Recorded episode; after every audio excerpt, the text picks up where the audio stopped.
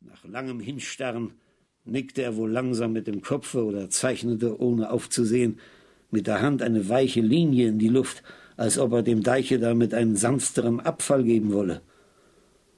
Wurde es so dunkel, dass alle Erdendinge vor seinen Augen verschwanden und nur die Flut ihm in die Ohren donnerte, dann stand er auf und trabte halb durchnässt nach Hause. Als er so eines Abends zu seinem Vater in die Stube trat, der an seinen Messgeräten putzte, fuhr dieser auf. Was treibst du draußen? Du hättest ja versaufen können. Die Wasser beißen heute in den Deich. Hauke sah ihn trotzig an. Hörst du mich nicht? Ich sag, du hättest versaufen können. Ja, sagte Hauke, ich bin noch nicht versoffen. Nein, erwiderte nach einer Weile der Alte und sah ihm abwesend ins Gesicht, diesmal noch nicht. Aber, sagte Hauke wieder, unsere Deiche sind nichts wert.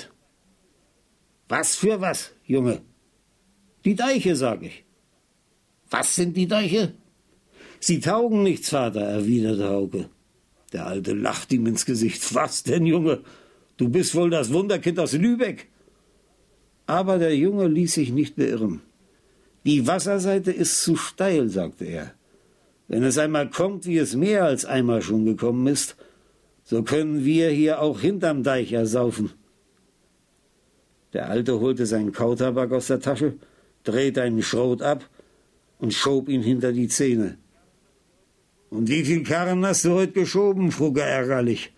Denn er sah wohl, dass auch die Deicharbeit bei dem Jungen die Denkarbeit nicht hatte vertreiben können. Weiß nicht, Vater, sagte dieser.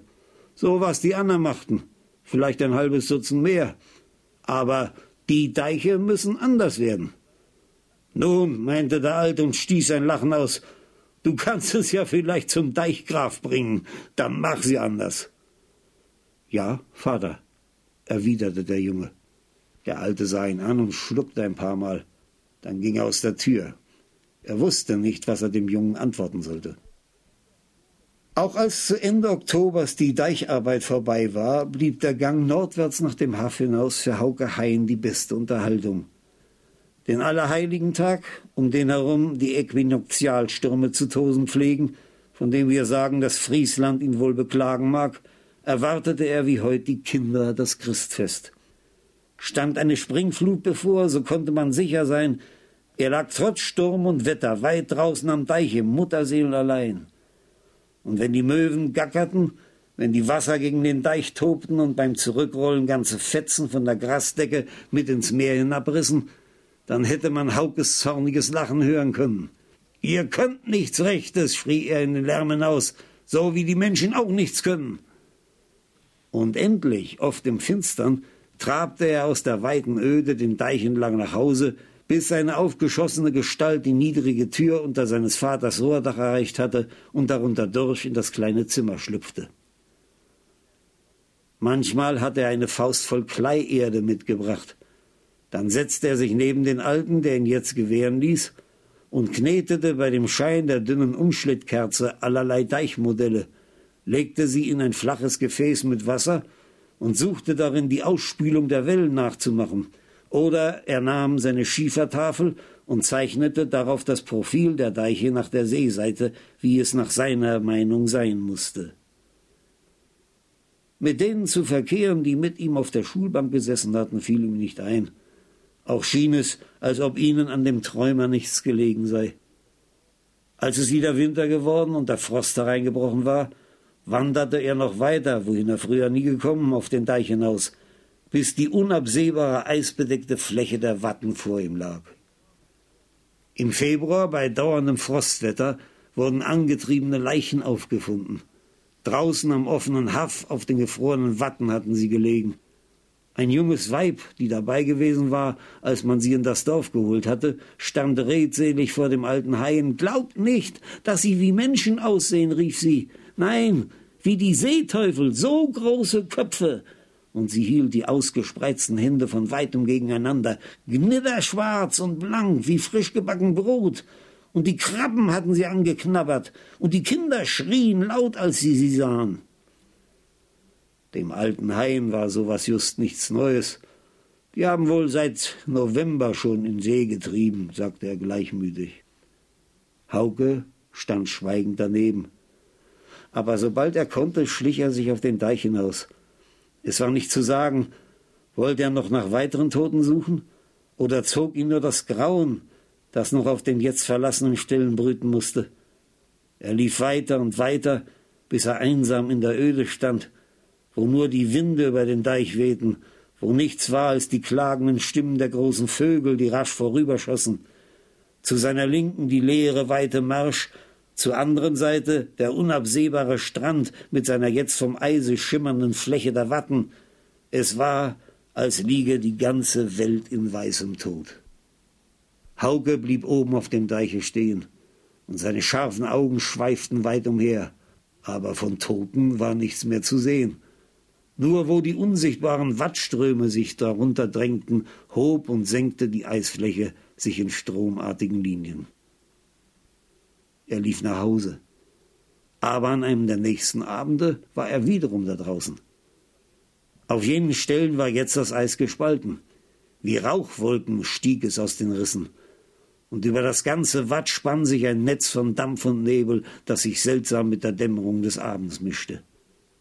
Hauke sah mit starren Augen darauf hin, denn in dem Nebel schritten dunkle Gestalten auf und ab, und sie schienen ihm so groß wie Menschen würdevoll, aber mit seltsamen, erschreckenden Gebärden. Mit langen Nasen und Hälsen sah er sie fern an den rauchenden Spalten auf und ab spazieren. Plötzlich begannen sie wie Narren unheimlich auf und ab zu springen, die Großen über die Kleinen und die Kleinen gegen die Großen. Dann breiteten sie sich aus und verloren alle Form. Was wollen die? Sind es die Geister der Ertrunkenen? dachte Hauke. Hoi ho! schrie er laut in die Nacht hinaus. Aber die draußen kehrten sich nicht an seinen Schrei, sondern trieben ihr wunderliches Wesen fort. Da kamen ihm die furchtbaren norwegischen Seegespenster in den Sinn, von denen ein alter Kapitän ihm einst erzählt hatte, die statt des Angesichts einen stumpfen Pull von Seegras auf dem Nacken tragen. Aber er lief nicht fort, sondern bohrte die Hacken seiner Stiefel fest in den Kleid des Deiches und sah starr dem possenhaften Unwesen zu, das in der einfallenden Dämmerung vor seinen Augen fortspielte. Seid ihr auch hier bei uns? sprach er mit harter Stimme. Ihr sollt mich nicht vertreiben. Erst als die Finsternis alles bedeckte, schritt er steifen, langsamen Schrittes heimwärts. Aber hinter ihm drein kam es wie Flügelrauschen und hallendes Geschrei. Er sah nicht um. Aber er ging auch nicht schneller und kam erst spät nach Hause. Doch niemals soll er seinem Vater oder einem anderen davon erzählt haben. Erst viele Jahre später hat er sein blödes Mädchen, womit später der Herrgott ihn belastete, um dieselbe Tages- und Jahreszeit mit sich auf den Deich hinausgenommen. Und dasselbe Wesen soll sich derzeit draußen auf den Watten gezeigt haben. Aber er hat ihr gesagt, sie solle sich nicht fürchten. Das seien nur die Fischreiher und die Krähen, die im Nebel so groß und fürchterlich erschienen. Die holten sich die Fische aus den offenen Spalten. Weiß Gott, Herr, unterbrach sich der Schulmeister, es gibt auf Erden allerlei Dinge, die ein ehrlich Christenherz verwirren können.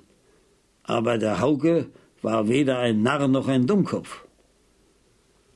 Da ich nichts erwiderte, wollte er fortfahren, aber unter den übrigen Gästen, die bisher lautlos zugehört hatten, nur mit dichterem Tabaksqualm das niedrige Zimmer füllend, entstand eine plötzliche Bewegung.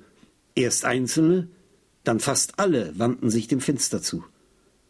Draußen, man sah es durch die umfangenden Fenster, trieb der Sturm die Wolken, und Licht und Dunkel jagten durcheinander. Aber auch mir war es, als hätte ich den hageren Reiter auf seinem Schimmel vorbeisausen gesehen. Warte ein wenig, Schulmeister, sagte der Deichgraf leise. Ihr braucht euch nicht zu fürchten, Deichgraf, erwiderte der kleine Erzähler. Ich habe ihn nicht geschmäht und habe auch dessen keine Ursach. Und er sah mit seinen kleinen, klugen Augen zu ihm auf. Ja, ja, meinte der andere, lass er sein Glas nur wieder füllen. Und nachdem das geschehen war und die Zuhörer meist mit etwas verdutzten Gesichtern sich wieder zu ihm gewandt hatten, fuhr er in seiner Geschichte fort.